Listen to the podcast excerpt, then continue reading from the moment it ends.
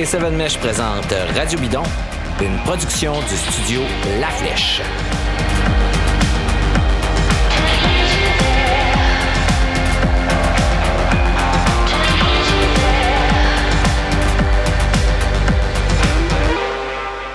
Quelle année folle, intense, étrange, tout en même temps, avec une saison de cyclisme à l'avenant. Euh, pour vous et pour moi, c'est une saison qui tire à sa fin. Euh, une saison de vélo de montagne sur ces derniers milles en route. Ça commence à être frais pas mal. Ça va être le temps d'enfiler vos euh, maillots longs, vos manteaux puis vos combines à grand manche de, de chez Seven Mesh. Tiens donc pour vous garder au chaud. mais là, on parle encore de cyclisme professionnel parce qu'on tenait absolument à faire un épisode aujourd'hui c'est Charles qui nous, a écrit, il dit Ouais, les gars, ça regarde pas bien, là. je pense que ça va finir vite. Et effectivement, euh, en tout cas, ça ressemble à ça. Justement, Charles Stiguet était avec moi aujourd'hui. Bonjour, Charles. Salut, David. Emmanuel Moisan aussi est là. On est tous distanciés. Bonjour, Emmanuel. Salut, les gars. Et moi, je m'appelle David Desjardins, au cas où vous le sauriez pas. Euh, donc, devant nous, euh, messieurs, ben, pour commencer, comment ça va votre, votre fin de saison? Emmanuel, je sais que tu t'es cassé le doigt, là, fait que tu fais de la route un peu. Euh, profites-tu un peu des derniers euh, moments de beau temps? Ouais, hier, la, belle douceur, euh, c'était super. J'en ai profité pour aller rouler un peu, puis m'arrêter sur le bord d'un pré, passer quelques agréables minutes avec les vaches qui broutaient de l'herbe. C'était très, très paisible. Puis, c'est une fin de saison, disons, sous le signe de la récupération en espérant être prêt pour le fat bike dans, quelques semaines. Oui, Charles, euh, ben, nous autres, on a roulé ensemble hier, mais euh, toi, je sais que tu mélanges les affaires un peu, mais euh, est-ce que tu roules pas mal en cette fête de saison ou tu vas profiter de la saison morte pour peut-être prendre une pause? Ben, ça roule encore pas mal. En route, en montagne, ça devient plus compliqué parce que là, les sentiers sont sur le point de fermer, c'est très mouillé. Euh, mais oui, avec euh, natation et euh, course à pied à la, à la clé. Mais effectivement, off-season qui s'en vient, puis je pense que ça va être bienvenu pour préparer effectivement le fat bike en décembre. Ben oui, ça s'en vient, l'air de rien, assez rapidement. messieurs, on, reparlera de, cyclisme amateur euh, un peu plus tard. On a d'autres émissions qui s'en viennent, mais là, du côté des pros, on a un gros, gros programme pour aujourd'hui. Euh, on a un peu la sensation, que, comme je le disais tantôt, que la, saison tire à sa fin de manière un peu prématurée, même si on se pince encore un peu qu'elle ait eu lieu. Euh, donc, aujourd'hui, des classiques, des grands tours, des mondiaux de vélo de montagne. je vais vous poser une autre question.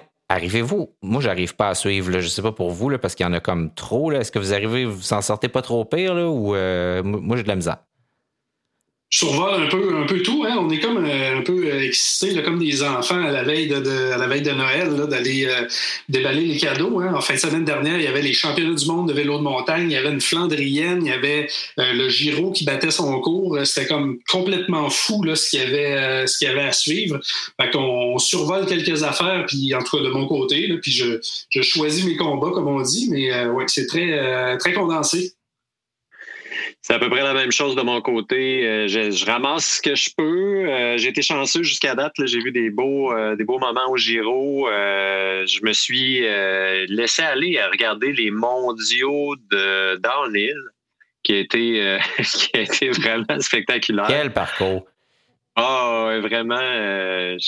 J'étais à mi-chemin entre indécis à savoir si j'ai aimé ça ou pas, mais c'était j'étais scotché, comme disaient nos cousins, euh, vraiment là, euh, spectaculaire dans la boîte, dans une, une, forte pente, euh, dans des des, des, gaps à sauter euh, vraiment, vraiment spectaculaires. on en reparlera tantôt. On va faire le tour justement de ce qui s'est passé dans, dans, ces mondiaux-là. Mais effectivement, moi, j'avais pas regardé du tout. Puis juste avant qu'on fasse l'émission, j'étais un œil, j'ai fait j'ai regardé le parcours.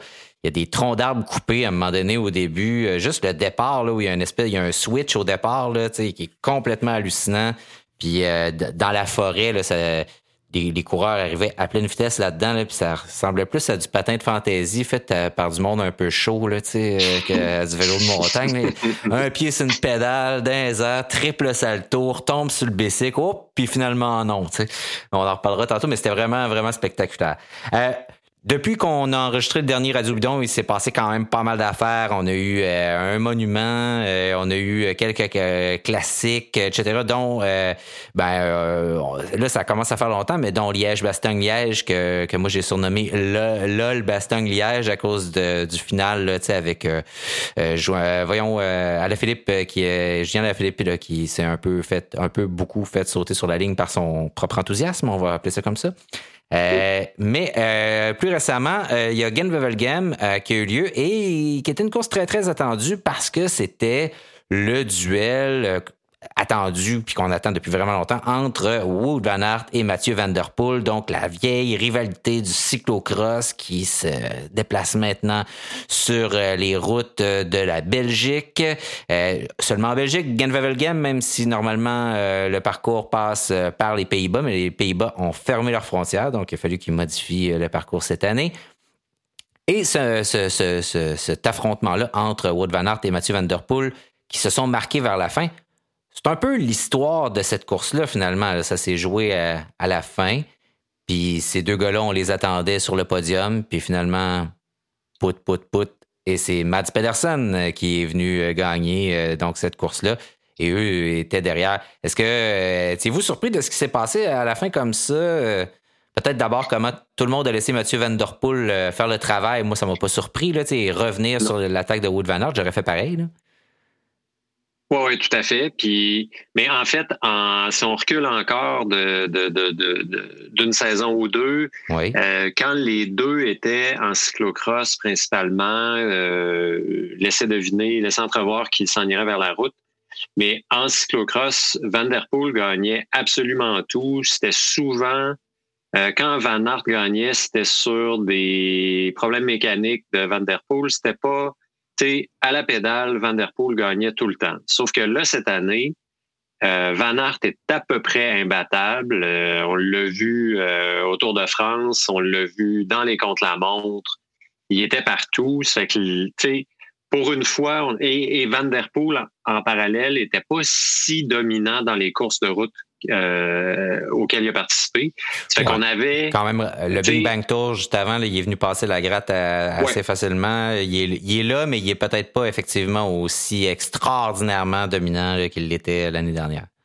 Ça fait que ça laissait prévoir une course entre les deux, mais bon, euh, comme, comme Van Aert l'a bien dit sur Twitter par la suite, où ils, sont un petit peu coltaillés quand même. la course n'a pas eu lieu il y a, eu une autre course euh, de laquelle euh, le bienheureux Pedersen est, est sorti gagnant parce que c'était le, le meilleur ratio euh, stratégie et force ce jour-là. Et tant mieux pour lui. C'était pas exactement. c'était un groupe de 10 à peu près à la fin là, qui mm-hmm. était. n'importe qui dans ce groupe-là aurait pu gagner. Ça demeure une belle course. Euh, mais c'est ça. Regarde, on, revient à l'histoire. On attendait les prétendants euh, qui sont restés euh, dans les vestiaires pour le, pour le caser. Ouais, c'est ça, c'est un peu ça qui s'est passé effectivement. mais tu sais, quand tu parlais de, de, de Vanderpool qui, gagnait toujours, l'autre, l'autre, j'ai envie de dire élément, c'est que Vanderpool aussi est un technicien extraordinaire en cyclocross, tu puis souvent c'est ça aussi qui faisait la différence. je me, les derniers mondiaux qu'il a gagné, là, je sais pas si vous vous souvenez, il y avait comme un, petit bout d'asphalte, ça remontait dans un devers. Là, puis là, lui, il passait ça, là, ça avait l'air de la chose la plus facile au monde. Tout le monde en arrière se plantait dedans, comme si c'était le truc le plus difficile au monde. Et ça, il y avait ça aussi chez Vanderpool. Alors, poids puissance pour poids puissance, je sais pas euh, lequel sur la route là, et en ce moment est le plus fort, c'est difficile à dire qu'on a vu, en fait, c'est que les deux s'annulaient là, carrément. Est-ce que, euh, Emmanuel, tu as trouvé ça un peu décevant comme finale à cause de ça ou au contraire, ça, t'a paru comme étant plutôt excitant comme, euh, comme finale? J'étais content de voir Pedersen euh, lever les bras, évidemment. C'est un, coureur que, j'aime bien et que je suis, dont, je suis l'ascension depuis quelques saisons. un peu déçu qu'il gagne par défaut, en guillemets, là, mais euh, euh, le marquage entre Van Aert et Van Der Poel, oui, j'ai trouvé ça un petit peu décevant. J'espère que c'est, c'est, ce n'est pas euh, un présage de ce qui nous attend dans, les, dans les prochaines les prochaines courses où ils vont être alignés tous les deux. maintenant, ça demeure quand même intéressant d'un point de vue sportif de voir deux gars qui s'annulent un peu comme ça en disant ben écoute, on, on, on, va pas on va pas amener personne à la ligne, puis quitte, à ce que je perde, tu vas perdre toi aussi. C'est comme de l'anticyclisme, mais en même temps, c'est pas inintéressant, je trouve. Est-ce qu'il y a d'autres choses que vous avez remarqué dans cette course-là, euh, des trucs à ajouter, euh, ou c'est pas mal ça, c'est ça qui est ça, puis on parle de celle des femmes? Ben en fait, l'épisode euh, au final avec Cavendish. Ouais qui a, quand, même euh, laissé entrevoir que c'était peut-être sa dernière course. Ouais, finalement, euh, non, il a fait Shell de Priche, mais tu sais, c'est. ouais, c'est ça. on sent que, ben, on le sait, là, tu sais, il arrive à la fin de sa carrière, euh, une carrière grandiose. on voulait pas, puis c'est Wiggins qui l'a dit aussi. Bradley Wiggins, il a dit Moi, je veux pas voir Cavendish partir sur un final comme ça. On veut, on veut qu'il parte idéalement les bras dans les airs, puis puis de, façon un peu plus glorieuse, mais bon, on verra, on verra ce que l'avenir euh, réserve. Sur la, course suivante, euh, il, a, fait partie de l'échappée aussi, là, euh, le, le, le, Shell euh, trois, quatre jours après. et puis, j'ai lu en quelque part, c'est, vrai ou c'est pas vrai, c'est des rumeurs ou, quoi, comme quoi il aurait même offert ses services là, à différentes équipes pour courir gratuitement l'année prochaine. puis, ah, semble-t-il, que, semble-t-il que personne ne s'est montré intéressé ben, puisqu'on en parle, il y a une équipe polonaise euh, continentale qui a dit aujourd'hui sur Twitter Hey, euh, Marc, nous autres, on est intéressés. Mais bon, euh, je, pense que c'est plus du. ça joue sur les réseaux sociaux en ce moment. Il n'y a, sûrement pas besoin de ça pour payer ses pour payer ses billes de, de, fin de mois, là, mais c'est vraiment dommage. Euh, peu importe ce qu'on pense du personnage euh, qui a été tour à tour euh, aimé, détesté, re-aimé, redétesté. mais bon, c'est les, les sprinteurs, hein, ça vient avec leur petit caractère souvent comme ça. Puis ils sont pas tous comme ça. On parlera d'Arnaud Demar tantôt peut-être, mais effectivement, donc c'est quand même très très dommage d'avoir une carrière finir là, un peu là, en en queue de poisson comme ça, là, poète, poète, poète. Alors, mais bon, en même temps, il est rendu là, tu sais, je veux dire, on voit bien que ses performances sont plus au niveau qu'elles étaient autrefois. C'est quand la dernière fois que Mark Cavendish a, gagné une course, là? Il faudrait ça aller voir. Commence à dater, ça commence à date, non, non, c'est ça, ça fait un méchant bout. Là. c'est ça. Donc, euh, c'est plate, mais de, de, finir comme ça, mieux vaut euh, partir quand c'est le temps. Euh, chez les femmes, euh, écoute, euh, encore une super belle course aussi. C'est Jolienne Dour qui a gagné après avoir fini deuxième deux dernières éditions, deux précédentes éditions de la course. Donc, c'était vraiment cool pour elle de l'avoir finalement levé les bras au bout. Un très beau final là, avec 11 coureuses qui se sont évadées dans le Camelberg. Il restait 35 km à faire. Plusieurs attaques à la fin. Là, Van Dyke, Longo Borghini, Peters. Et finalement, c'est c'est Dour qui a vraiment bien calculé son truc, hein, qui s'est installé à bonne place dans la roue de Kopecky, puis boum, est venu euh, chercher ça à, la fin. Euh, chose à dire, par contre, il y avait euh, Kirsten Wild qui a gagné l'année dernière, qui n'était pas au départ, qui a testé positif à la COVID. Et il y avait l'équipe euh, euh, Cipollini euh, qui était absente pour cas de Corona aussi de cette équipe-là. Donc ça, ça arrive. On va parler du Giro tout de suite après. ça arrive de plus en plus souvent. Puis c'est une année comme ça, un peu étrange où il y a des gens qui sont pas là. Est-ce que vous avez eu la chance de regarder cette course-là chez les femmes? oui ou non? c'est difficile. Hein? Ouais, les highlights dans mon cas. Euh, puis ce que je, ce que je relève, puis j'ai du plaisir à la voir courir. Là, il y a vraiment, le peloton féminin est rendu spectaculaire.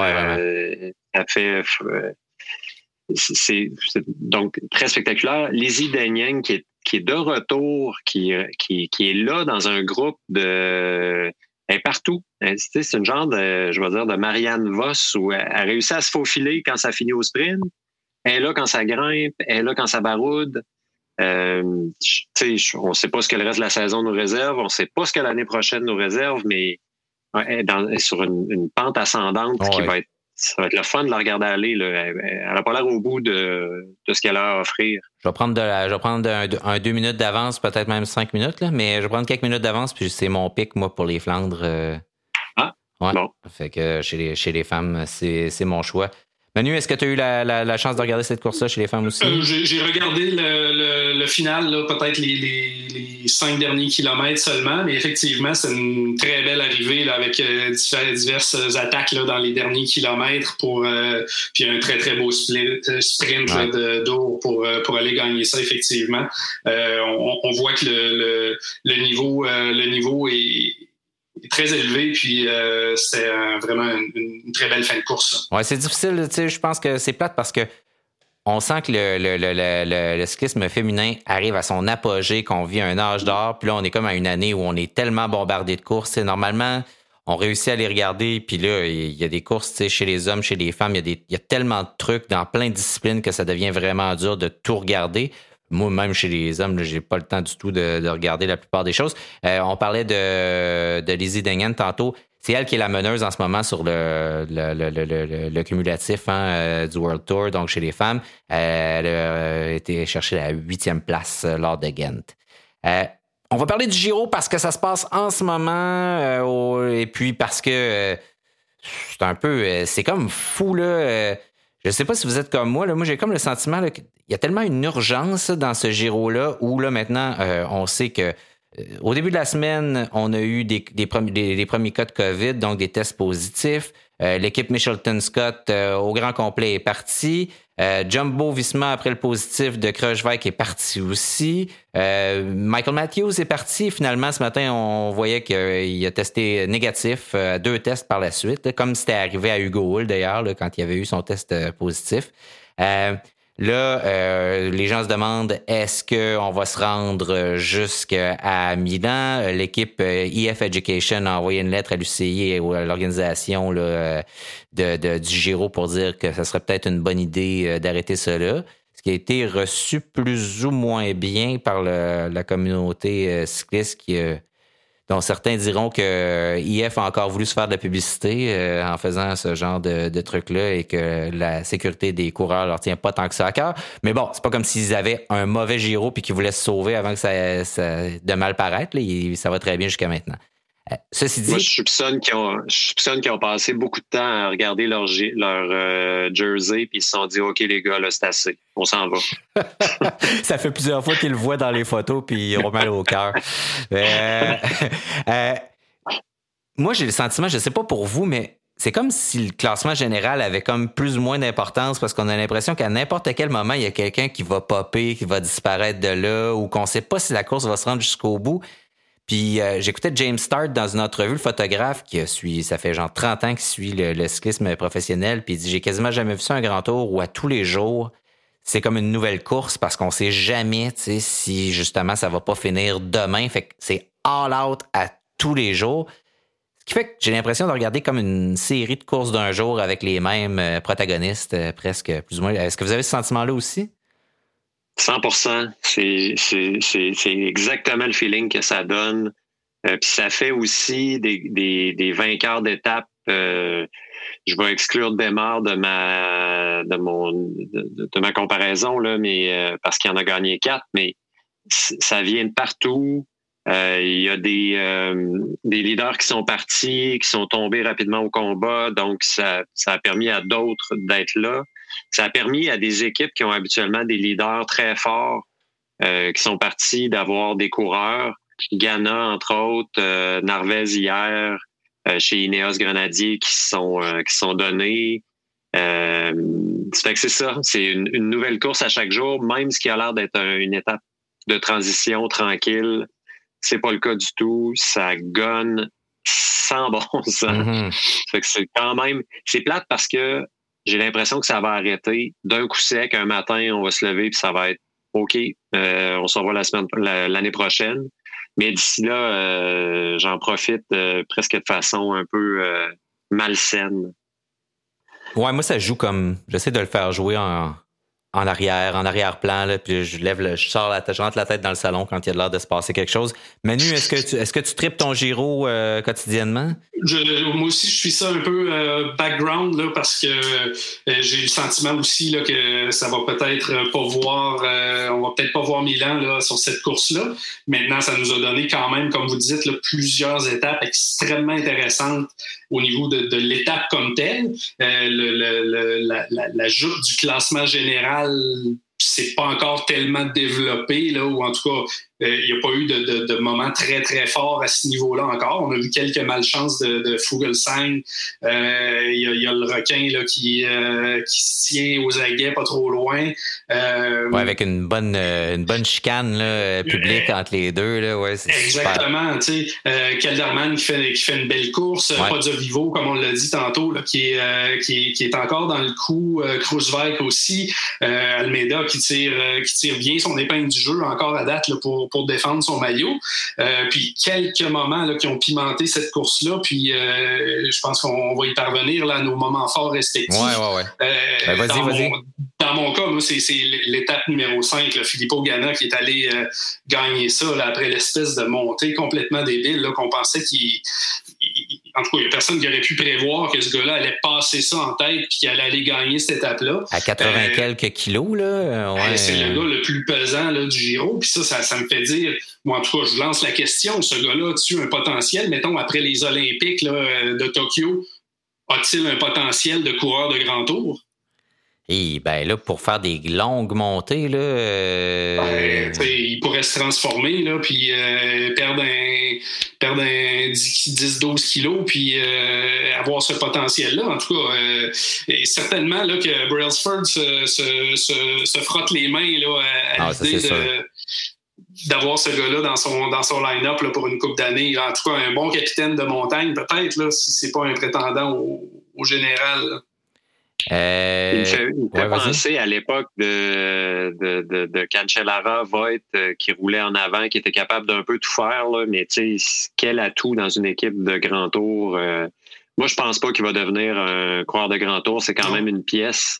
Puis, il a gagné les mondiaux euh, par la tête et les épaules au contre la montre.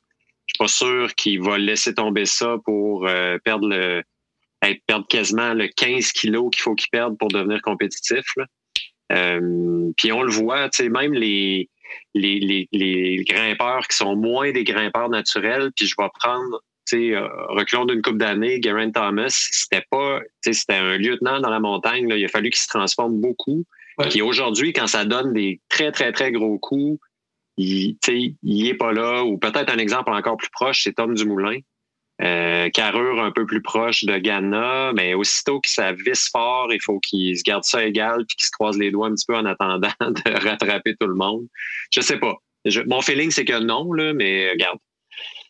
S'il y a une chose que 2020 devrait nous apprendre, c'est à ne pas faire des prédictions. Là. Ça fait que Fait que j'en ferai pas. Ouais.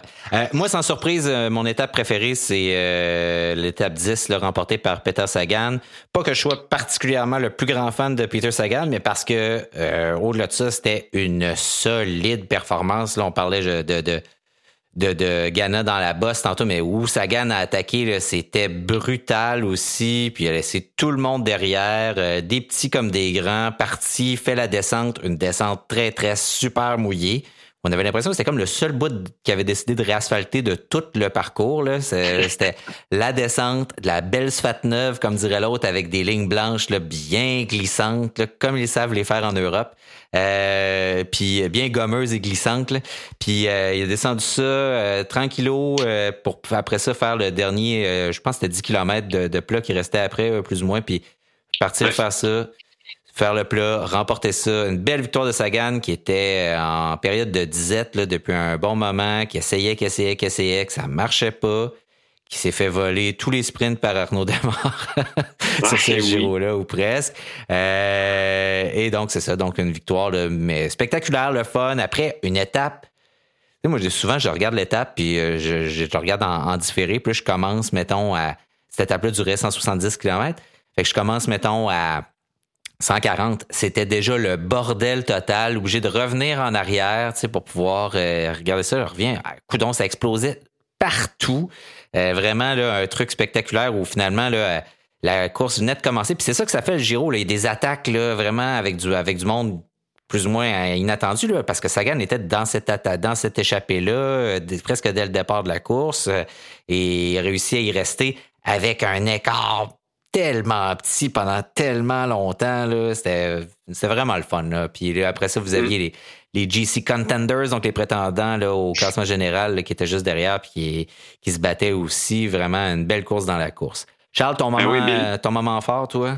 Ben, je, je, rebondis sur ce que tu dis là, dans la même étape où Sagan, euh, Sagan a gagné. Bilbao à l'arrière qui a attaqué le groupe des, euh, des meneurs euh, pour lesquels Podio Vivo a fini par répondre. Ils ont fini par s'égaliser un peu tout le monde, mais c'est le fun de voir des pas tout le monde qui se neutralise. Les, les, les, les gars sont en train de s'essayer, puis Almeida on ne sait pas jusqu'où il peut se rendre, on ne sait pas ce qu'il peut faire, mais en tout cas, aujourd'hui encore, il a fini deuxième dans un petit groupe au sprint, mhm. derrière Ulissi. Fait qu'il va, va, probablement pouvoir se rendre assez loin euh, en, en, compte aussi du fait que c'est un spécialiste du contre-la-montre et qu'il y en a un demain. Ouais, mais la dernière euh, semaine, et si elle si on se rend jusqu'à la dernière semaine, elle est totalement brutale. C'est les Alpes, les Dolomites, Amenzan, ça grimpe, ça grimpe, ça grimpe c'est les, euh, dans le fond, les étapes sur lesquelles euh, Kelderman, Nibali, Podio Vivo euh, reposent leur, leur chance de succès. il y a beaucoup d'étapes que j'ai aimées. Toutes les victoires de Demar sont le fun parce qu'on sait qu'après, il va être en entrevue. Puis ça, c'est toujours, toujours agréable. Il est, il, est, enthousiasmant. Il a du plaisir. On dirait qu'il vient d'apprendre à faire du vélo puis qu'il a ses premières réussites. Il il est content, c'est le fun. C'est, c'est, c'est, euh, Cécile euh, Ludwig euh, qui, est en entrevue. Hmm. Ouais, exact. C'est moi qui l'ai trouvé cette fois-là. Je suis jamais capable de me souvenir de son nom. C'est miraculeux. je l'étape qui m'a plu jusqu'à date, la victoire qui m'a plu jusqu'à date, c'est Alex Dassett parce que il était dans le doghouse depuis longtemps, puis il est dans une équipe où on a un peu l'impression que les oiseaux se cachent pour mourir. Là. Tu, vas finir ta carrière là jusqu'à l'année prochaine chez Israel Startup Nation, euh, où ça risque de changer. Mais cette année, euh, c'est encore un, très difficile pour eux autres.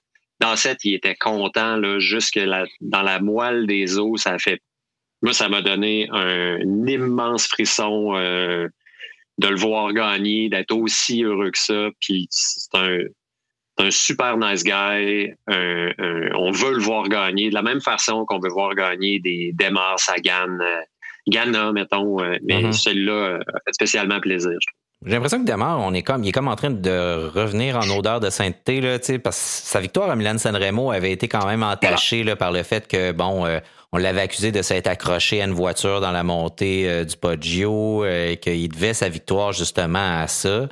Euh, puis là, c'est comme on l'avait, il avait comme été déclassé dans, l'opinion de tout le monde. Puis le bang, il arrive, puis il gagne, gagne, mais de manière magistrale, euh, vraiment impeccable, dans des sprints propres aussi, là, tu sais. Donc, oui, euh, oui.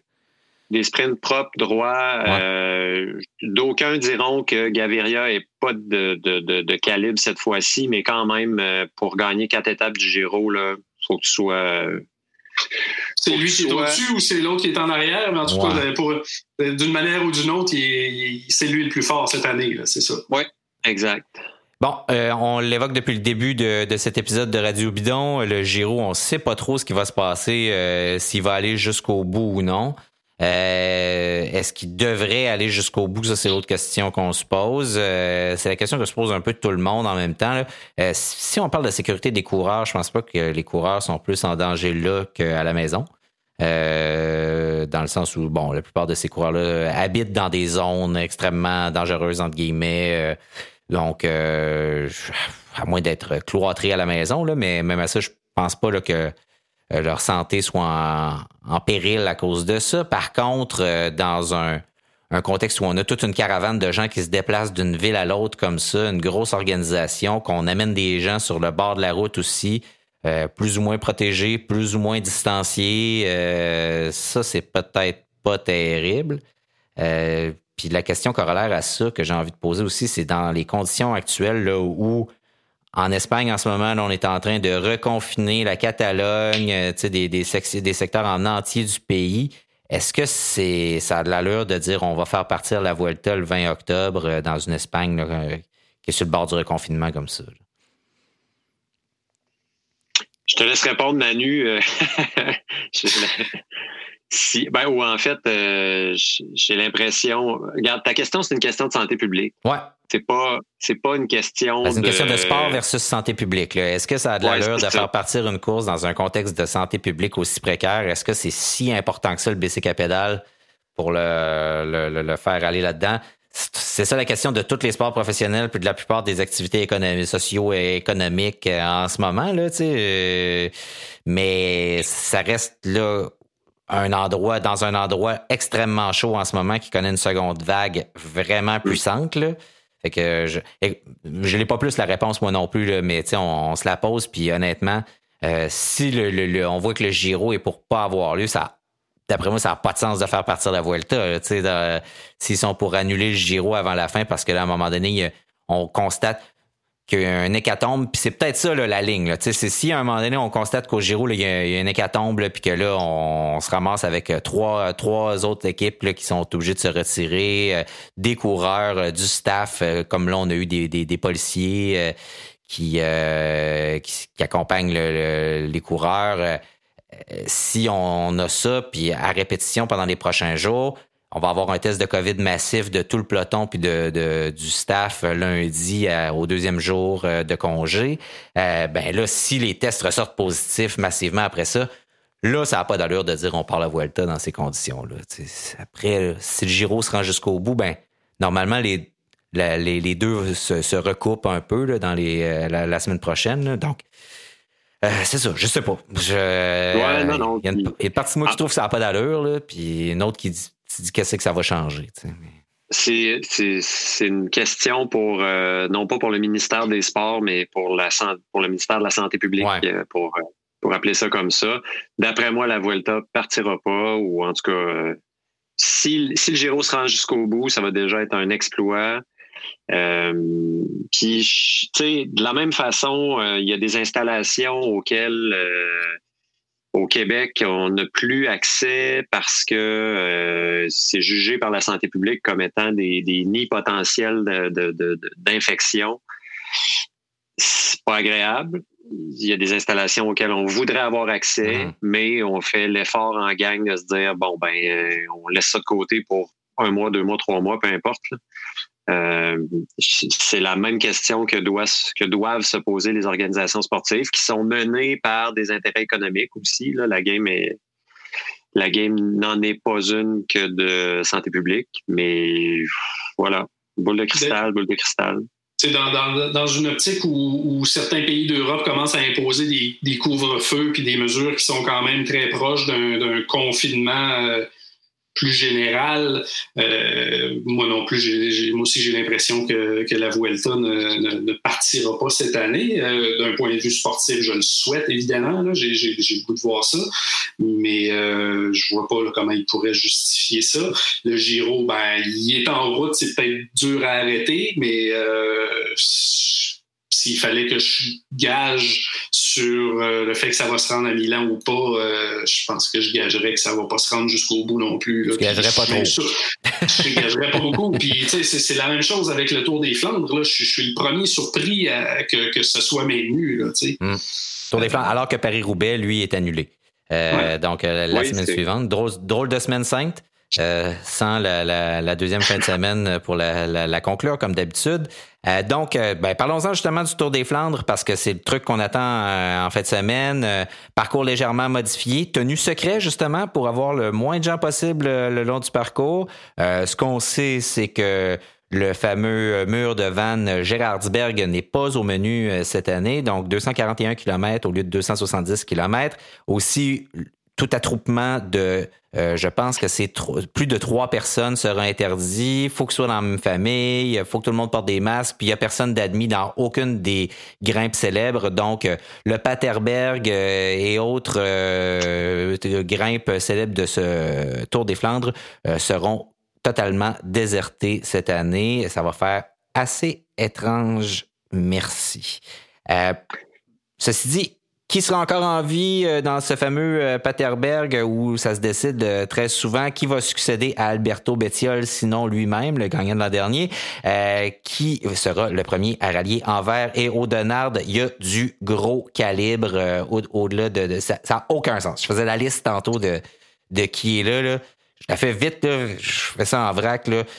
Mathieu Van Der Poel, Wood Van Aert, euh, Ala Philippe, Mats Pedersen, Trentin, Bettiol, Kwiatkowski, Kung, Os, euh, Soren Craig Anderson, Polit, Romain Bardet, là. C'est vraiment là, euh, un truc hallucinant de, de ouf, comme ils disent euh, en France. Donc, ben, ma question, c'est qui c'est qui gagne ça? c'est un, un, coureur russe inconnu de ouais, c'est Ça. Ouais, c'est un nobody qui va battre la Philippe sur la ligne parce que la Philippe va avoir levé les mains un peu trop tôt. Tu sais. Oui. Parce qu'on a oublié de dire qu'il l'a encore refait là, quelque chose plus tard. Là, mais...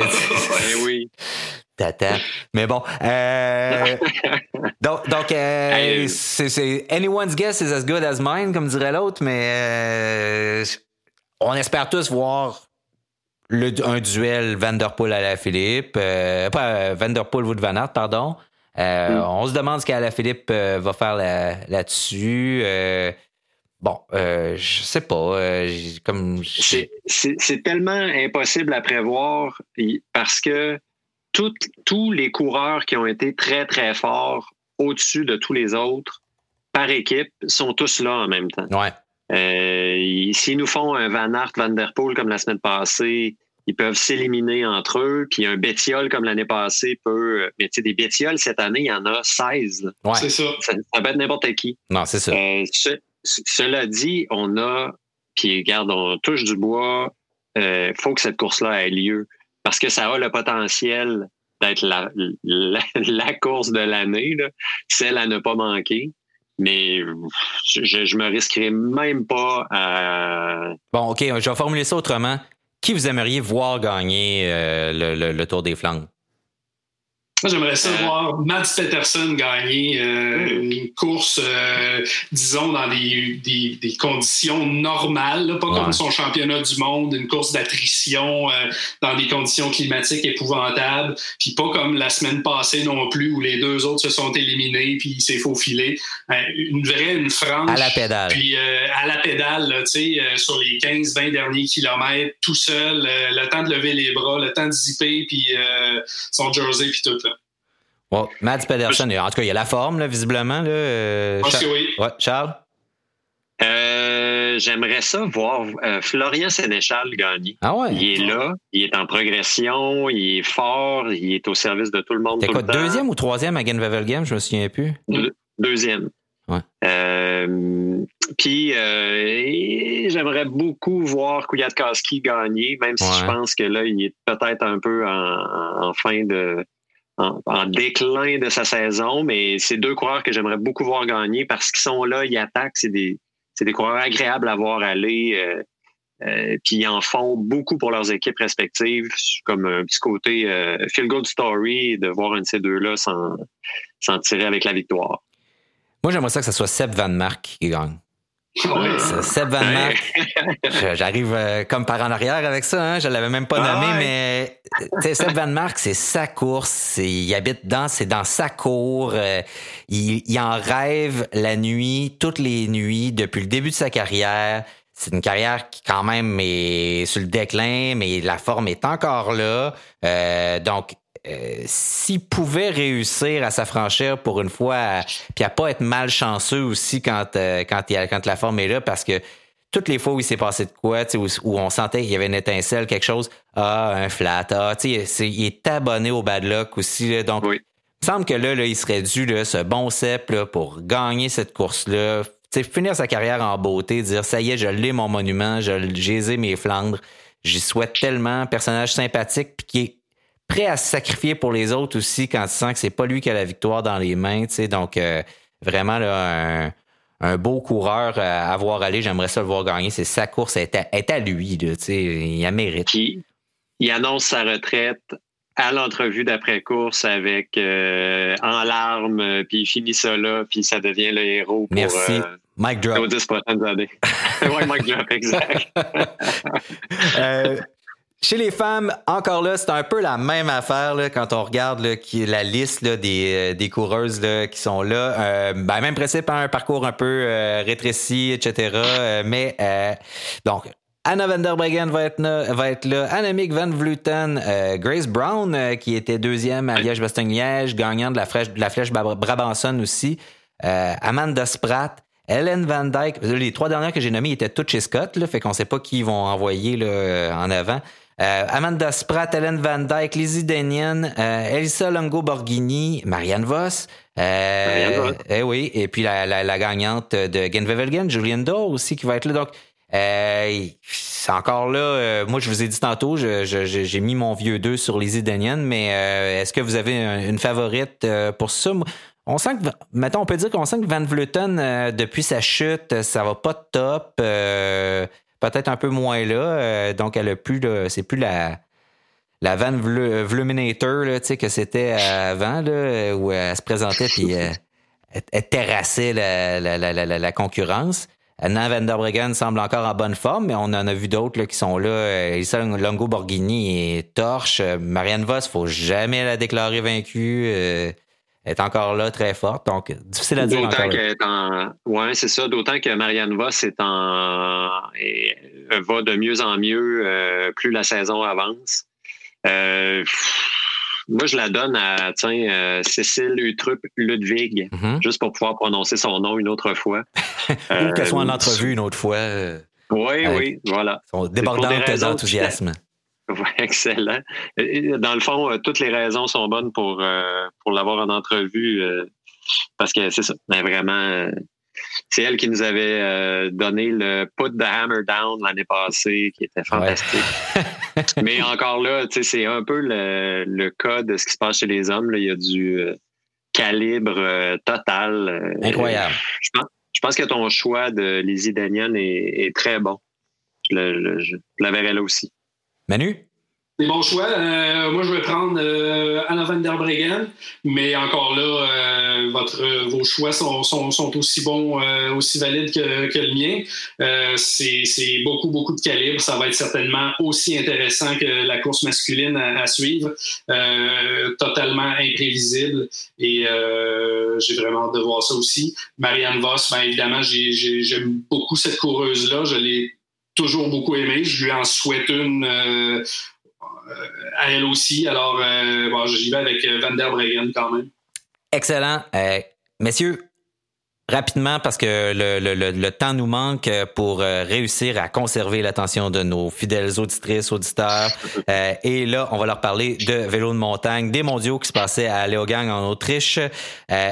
commençons par le cross-country chez les hommes, chez les femmes. Un parcours pas pour les doux, avec un solide slip and slide de boîte euh, où on a vu encore là tantôt je faisais des blagues sur euh, euh, en disant que le, la descente ça avait l'air de du patin de fantaisie par moment, mais il y a eu quand même quelques belles prouesses de vélo artistique aussi sur le parcours de cross country que j'ai pas eu la chance de regarder la course au complet, mais j'ai regardé quand même des ce qu'on appelle en chinois des extended highlights. Et donc j'en ai vu quand même un bon bout assez pour voir bon d'abord chez les femmes Messieurs, oh, on peut dire, bon, l'histoire de cette course-là, c'est la domination de Pauline Ferrand-Prévot? Sans aucun doute. Euh, je veux dire, ça s'est fait. Euh, fait proprement, c'est curieusement dit pour une course comme ça, mais euh, à la pédale, domination outrageuse, mais aussi à la fois de d'une qualité technique euh, un peu à la Mathieu Van Der Poel dont tu parlais tantôt. Mm-hmm. Euh, il faut être égal sur une course qui dure, euh, je pense, une heure, une heure et quart à peu près là, chez les femmes pour être capable de s'en sortir aussi bien. elle, elle a démontré maintes et maintes fois, Pauline Ferrand-Prévot, mais là, la, domination a été telle que on, s'est vite assis. On était sur le bout de la chaise au début de la course, puis après ça, ça s'est calmé. C'est devenu assez évident assez rapidement que ça allait être une, une, victoire qui, faisait absolument aucun doute. Elle a gagné par trois minutes, là, puis euh, elle a creusé l'écart assez rapidement aussi. Mm. Euh, elle a gagné euh, ce titre-là, mais je lui décernerais aussi le, titre du casque le plus laid aussi à Pauline. C'était atroce ce casque. Un casque doré à l'effigie de Red Bull, ouais, ouais, ouais. Mais ben l'Italienne qui a fini deuxième, Eva Lechner, une, une vieille routière là, de, du circuit. Euh, très, très belle deuxième place euh, qui a réglé le, le, petit sprint. Là, était euh, aux anges, vraiment une, une, de ses très belles performances en carrière. Euh, chapeau, euh, chapeau à Leclerc. Ouais, puis la façon dont ça s'est fait, en plus, elle était troisième, elle s'était fait devancer pas mal. Puis là, dans la descente technique, ou même Pauline Ferrand-Prévot, à la fin, là, à un moment donné, l'a échappé, mais après l'avoir passé, il y avait une descente de racines en devers, puis dans un virage, c'était spectaculaire. Puis euh, finalement, son opposante Leclerc, j'oublie son nom, qui, qui, qui a terminé troisième. Euh, c'est McConnell, oui. Ouais, McConnell, qui est tombé là, puis finalement, ça a permis à Lechner de la, de la rattraper. Elles ont fini ensemble, puis euh, finalement, Lechner euh, l'a sauté sur le sprint. C'était très beau à voir. Euh, chez les hommes, oui, vas-y. Ben, peut-être juste un commentaire sur Lechner encore, qui qu'on a beaucoup vu les dernières années en cyclocross, qui a tout le temps des départs mm-hmm. canons. Elle se retrouve quatre longueurs de vélo avant tout le monde pour un peu se faire reprendre, puis à peu près toujours finir 7, 8, 9e. C'est le fun de l'avoir là. Euh, Pauline Ferrand-Prévot a fait du cyclocross aussi, a été championne du monde. Puis chez les U23 femmes, c'est la championne, championne du monde actuelle de cyclocross qui termine troisième, euh, Céline Carmen Alvarado. Fait qu'il y a, il y a vraiment là un, crossover, comme on dit en portugais, entre le cyclocross et le, mm-hmm. le cross-country olympique. Et on est, on est pile là. T'allais donc dire chez les hommes? Oui, mais je fais une parenthèse avant puisque tu parles de cyclocross parce qu'on a su finalement que la, saison va être condensée, décalée en cyclocross, mais là, en tout cas, ça fait partie des affaires dont on se demande vraiment si ça va avoir lieu, puis on pense que non, là, mais bon, on en reparlera si on a l'occasion dans un J'ose même pas en parler là parce que je me dis qu'il y, a à peu près euh, trois chances sur quatre qu'on parle dans le vide puis que finalement euh, ça n'a pas lieu. Donc on verra. Si jamais ça a lieu, on, parlera là, à des gens qui sont sur place ou en tout cas entre nous de, ce qui va se passer là-bas. Donc chez les hommes, ouais, euh, il y avait c'est Jordan Sarou qui gagne solide. après lui aussi avoir failli se planter. Je ne sais pas si vous avez vu dans la dernière descente, là, à un moment donné, là, il, il vole dans les airs, là, puis il arrive sur sa roue d'en avant, là, puis puis d'ailleurs, je voudrais dire chapeau aux animateurs de, ces courses-là qui sont vivants, dynamiques, excités dans la descente. C'est encore plus hallucinant, là, mais c'est fun à écouter, euh, vraiment, là, vraiment une très, très belle performance. Donc, euh, après avoir failli se decker dans, la dernière descente, euh, remporte ça Jordan Serrault. Messieurs, est-ce que qu'est-ce qu'on retient outre cette très belle performance de Serrault ou celle-là pour laquelle vous avez des choses à dire? À la fin d'un règne de, de, cinq ans sans partage de, de Nino Schurter comme mm-hmm. champion du monde. Qu'est-ce qui s'est passé avec Schurter? Ben, je pense qu'il y a une année en demi-teinte, euh, mm-hmm. tout simplement. Peut-être un manque de préparation, peut-être l'âge qui commence à le rattraper un peu. Euh, euh, c'est dur à dire, mais il a été, il n'a pas été l'ombre de lui-même encore cette année, vraiment, à part pour une, une, belle fin de course là, à la Coupe du Monde la semaine précédente. Mais c'est, c'est pas le Nino qu'on a, qu'on a toujours connu. Alors, euh, euh, moi, je retiens ça, un changement de garde là, à ce niveau-là. Euh, puis, ben, comme d'habitude, hein, dans les grands rendez-vous de, de vélo de montagne, la France et la Suisse, là, qui sont toujours extrêmement bien préparé. Fait que si Nino n'est pas là, ben, il y avait Flukinger qui a fait une belle deuxième place. Euh, euh, alors, euh, voilà. Solide performance, là, qui était Flukinger, qui était en, hardtail dans, dans, un parcours très technique comme celui-là. C'était spectaculaire. Lui aussi a fait la belle danse de haute voltige. Mm-hmm. Je ne sais pas si Schurter est sur la. Tu sais, j'ai suivi, c'est parfait parce que la saison était très courte en vélo de montagne, cross-country olympique, mais le, short track, il n'a pas été dans le coup au début, ce qui l'a placé loin sur les lignes de départ pour les courses de cross-country olympique. Puis ça, ça déboule, euh, ça a un impact sur le reste. Schurter, puis Manu, tu sauras me dire si je, si je suis dans le champ, mais j'ai toujours eu l'impression que c'était moins un gars habile dans, le, dans la grosse crème comme ils l'ont été pendant les mondiaux.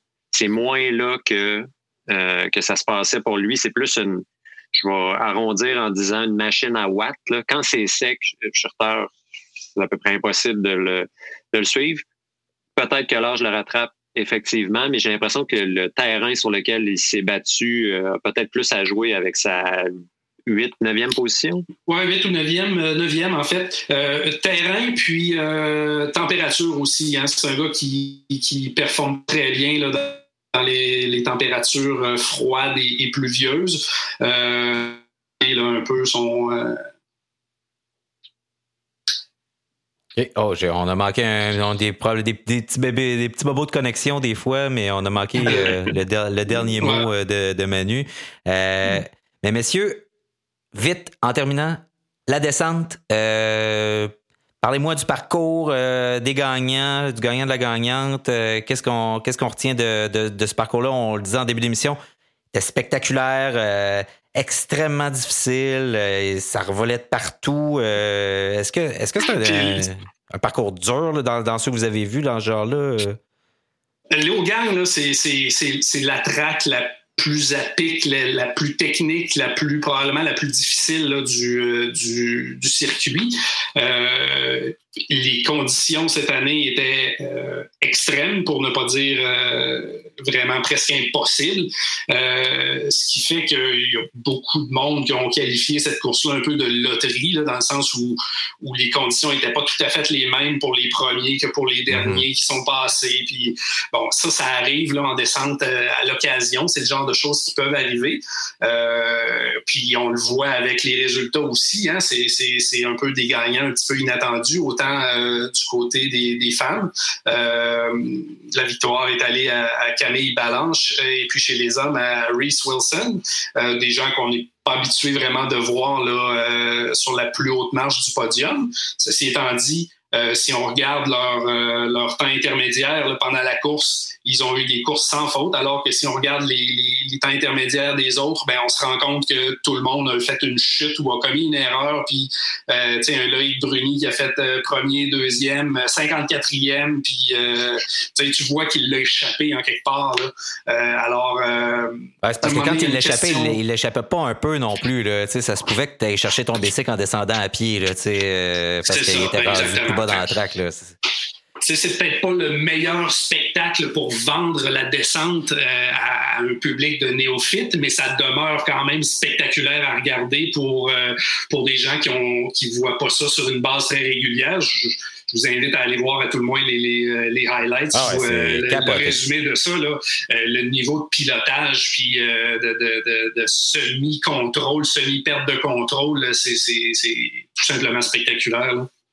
Et le cauchemar mécanique que ça doit être pour les mécanos de récupérer les vélos une fois que c'est terminé, là, ça n'a aucun sens. Mais bon, regarde, je répéterai pas ce que Manu a dit. Ça a été, euh, moi aussi, j'ai trouvé ça vraiment spectaculaire. Euh, la seule euh, connaissance véritable que j'avais du downhill, c'est ce qui se passe au Mont-Saint-Anne pour y avoir assisté, pour en avoir vu beaucoup. Euh, c'est là. Puis euh, évidemment, je pense que chaque parcours reçoit une année où c'est off le, titre de parcours le plus dur de la saison. Saint-Anne a reçu ça à quelques, quelques reprises. Il y a vraiment des trucs spectaculaires. Là, c'était quelque chose de complètement différent, mais je le disais plus tôt, ça m'a donné envie de l'écouter, puis c'est sûr que euh, je, vais avoir envie d'en réécouter d'autres pour voir un peu ce qui, ce qui en retourne. une, double coupe du monde, euh, une double Coupe du Monde à Maribor en fin de semaine. La première manche qui a été courue ce matin d'ailleurs, puis c'est des conditions qui sont pas faciles non plus, mais un petit peu plus proches de, ce qu'est le, le vrai downhill.